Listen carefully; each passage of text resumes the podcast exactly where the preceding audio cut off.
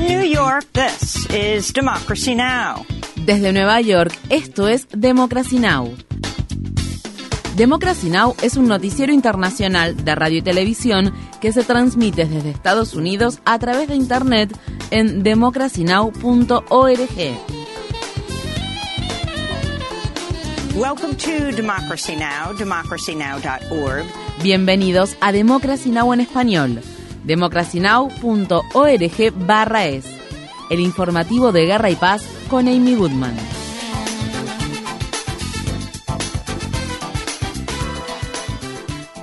El presidente ucraniano Volodymyr Zelensky descartó formalmente la posibilidad de llevar a cabo negociaciones de paz directas con el presidente ruso Vladimir Putin después de que el Kremlin declarara la anexión de cuatro territorios ucranianos ocupados por las Fuerzas Armadas rusas. Este martes por la mañana, Zelensky firmó un decreto que establece que las conversaciones con Putin sobre el destino de Ucrania serían imposibles y agregó, estamos listos para entablar diálogo con Rusia, pero con otro presidente ruso. Esto ocurre al tiempo que las Fuerzas Armadas ucranianas siguen declarando victorias en el campo de batalla. En el este del país, las Fuerzas Armadas de Ucrania avanzan hacia la región de Lugansk, que está controlada por Rusia, tras haber recuperado la ciudad de Liam el sábado. En este contexto, según se informa, las Fuerzas Armadas ucranianas recuperaron el lunes el territorio que se extiende a lo largo del río Dnieper en el sur del país. En Afganistán, el número de muertes producto del ataque que se produjo la semana pasada contra un centro educativo en Kabul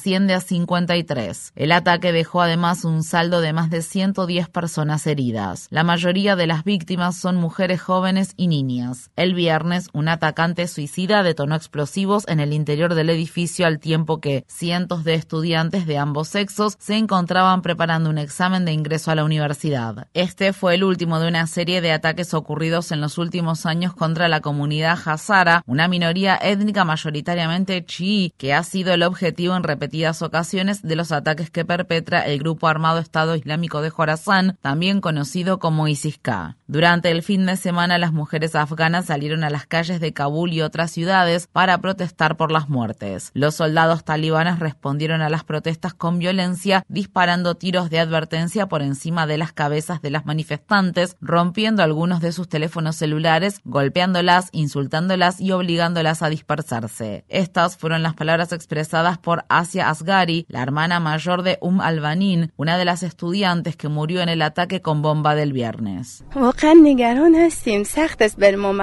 Estamos realmente preocupadas. Es muy difícil para nosotras.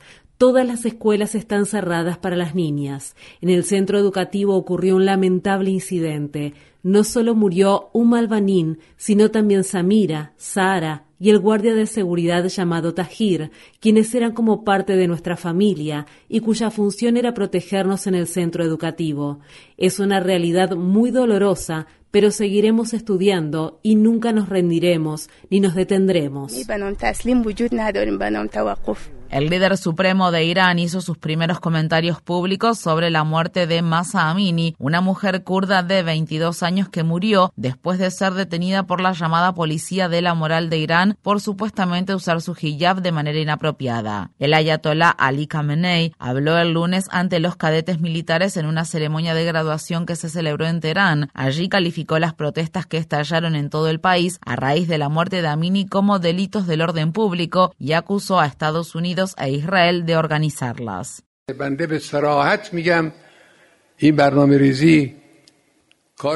Lo digo con claridad, los recientes disturbios y agitaciones fueron una conspiración diseñada por Estados Unidos y el usurpador y falso régimen sionista. Se han sentado a planificar estas protestas. Ellos son quienes las han planeado. Y quienes trabajan para ellos, algunos iraníes traidores que viven en el extranjero, los han ayudado. El presidente de Estados Unidos, Joe Biden, dijo el lunes que está realmente preocupado por la intensificación de la represión violenta de manifestantes pacíficos y prometió imponer costos adicionales a Irán. El lunes, Canadá anunció nuevas sanciones contra altos funcionarios iraníes, mientras que Alemania y otros países europeos presentaron más de una decena de propuestas de nuevas sanciones de la Unión Europea contra Irán. En la séptima semana de protestas, los haitianos están saliendo a las calles para exigir la renuncia del primer ministro Ariel Henry, respaldado por Estados Unidos, y para condenar el aumento de los precios del combustible. Salimos a las calles para decir que no podemos respirar por el alto costo de vida. Hoy salimos a las calles para decir que queremos nuestros dólares. Hoy salimos a las calles para decir que no aceptamos el aumento del precio del combustible, ya que el combustible es un producto sumamente importante. Si añadimos un centavo a su costo, el precio de todos los productos se triplicará o quintuplicará. Mientras el primer ministro Ariel Henry siga en el poder, nosotros seguiremos luchando.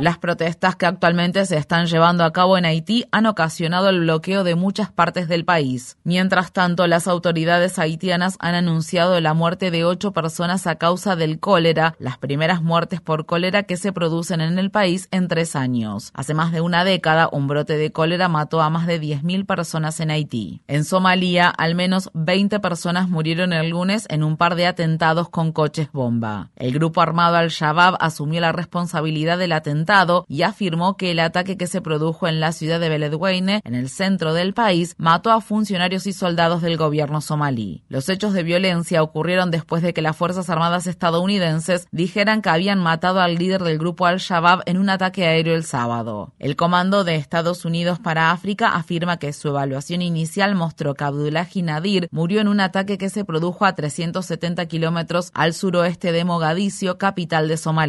Asimismo, dicha evaluación estableció que ningún civil resultó herido en el ataque. Esto se produce luego de que el Pentágono afirmara en un informe anual publicado la semana pasada que las Fuerzas Armadas estadounidenses solo han matado a 12 personas no combatientes en 2021. La Organización de Seguimiento de Conflictos Bélicos Air Wars acusó al Pentágono de subestimar enormemente las muertes de civiles y señaló tener registrado que solo en Siria Estados Unidos había matado hasta 25 civiles en 2021. En los territorios ocupados de Cisjordania, unos soldados israelíes mataron a tiros a dos palestinos e hirieron a un tercero el lunes cuando conducían su automóvil cerca de un control de seguridad en las afueras de la ciudad de Ramallah. El ejército de Israel acusó a los jóvenes de conspirar para embestir con su auto a los soldados. Las familias de los jóvenes cuestionan el relato de Israel, diciendo que los soldados abrieron fuego contra el vehículo y los mataron a sangre fría. Esto se produce al tiempo que el Consejo de Asociación de la Unión Europea e Israel celebra este martes su primera reunión en 10 años. En vísperas de la reunión, Amnistía Internacional dijo en un comunicado,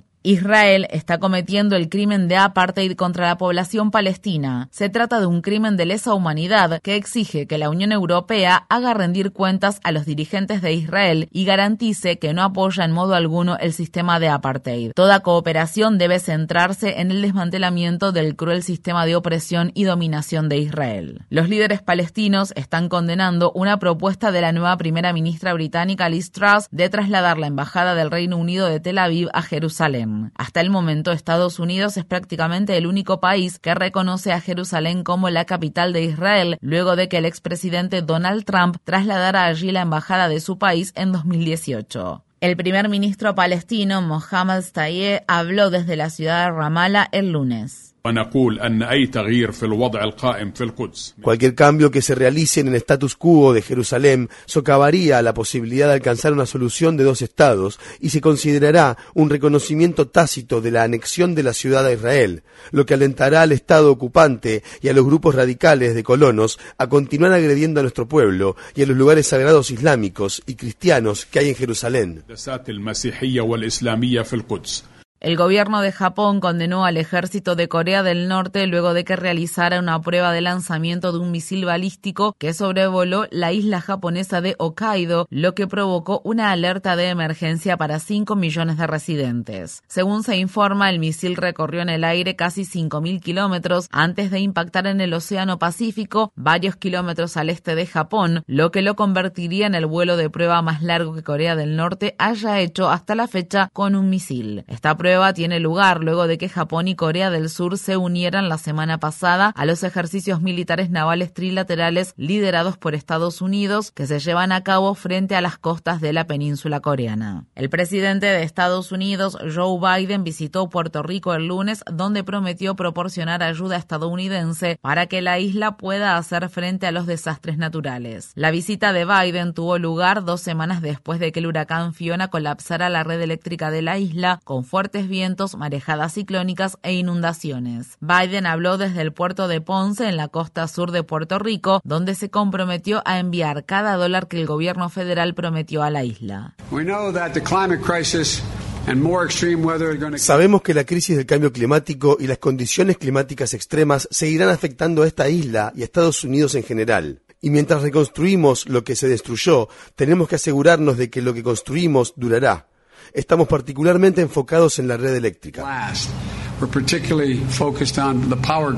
Biden prometió 60 millones de dólares en fondos adicionales para apuntalar los diques de Puerto Rico, fortalecer los muros contra inundaciones y crear un nuevo sistema de advertencia de inundaciones. Su compromiso se produjo al tiempo que la directora de la Agencia Federal para el Manejo de Emergencias, Diane Criswell, dijo que el costo de reparación de la red eléctrica de Puerto Rico requeriría miles de millones de dólares. El presidente Biden recorrerá el miércoles las áreas del estado de Florida que fueron devastadas por el huracán Ian. El número de muertos por la tormenta superó los 100 y los equipos de búsqueda y rescate trabajan en las partes más afectadas de la costa oeste del estado de Florida bajo la alerta de que es probable que se descubran más cadáveres en los próximos días. En Estados Unidos, la Universidad de Idaho ha advertido a sus empleados que no hablen con los estudiantes sobre métodos anticonceptivos ni brinden asesoramiento sobre salud reproductiva ya que pueden ser despedidos y acusados de un delito grave. Desde que la Corte Suprema emitió en junio el dictamen que anuló el derecho federal al aborto que había sido garantizado por el fallo del caso Roe contra Wade de 1973, el estado de Idaho ha prohibido casi todos los abortos bajo una ley de activación aprobada en 2019. La semana pasada, el Consejo General de la Universidad escribió un correo electrónico dirigido a la facultad y al personal en el que indicaba que los funcionarios también harán cumplir una ley que data de 1800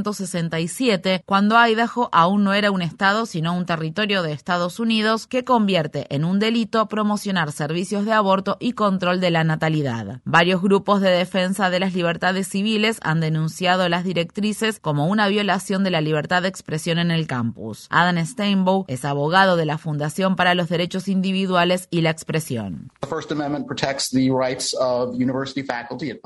La primera enmienda de la Constitución protege el derecho de poder discutir asuntos que son relevantes para la clase en universidades y colegios públicos. La primera enmienda protege ese derecho, y se les está diciendo que podrían terminar esposados si pareciera que están promoviendo el aborto en su clase o trabajo académico. Ese es un problema de la primera enmienda. En noticias deportivas, una investigación independiente que se llevó a cabo durante un año ha documentado abuso sistémico a jugadoras de todos los niveles del fútbol femenino de Estados Unidos, incluida la Liga Nacional de Fútbol Femenino. La ex fiscal general de Estados Unidos, Sally Yates, fue quien lideró la investigación. En un comunicado, Yates dijo, Nuestra investigación ha revelado una liga en la que el abuso y la mala conducta abuso verbal y emocional y conducta sexual inapropiada se han convertido en algo sistémico, abarcando múltiples equipos, entrenadores y víctimas. Yates continuó diciendo, el abuso en la Liga Nacional de Fútbol Femenino tiene sus raíces en una cultura más profunda del fútbol femenino, comenzando en las ligas juveniles, que normaliza los abusos verbales de los entrenadores y desdibuja los límites entre estos y las jugadoras. La investigación independiente surge un año después de que dos entrenadores de la Liga Nacional de Fútbol Femenino fueran despedidos tras ser acusados de abuso. Infórmate bien. Visita nuestra página web democracynow.org/es. Síguenos por las redes sociales de Facebook, Twitter, YouTube y SoundCloud por Democracy Now! es.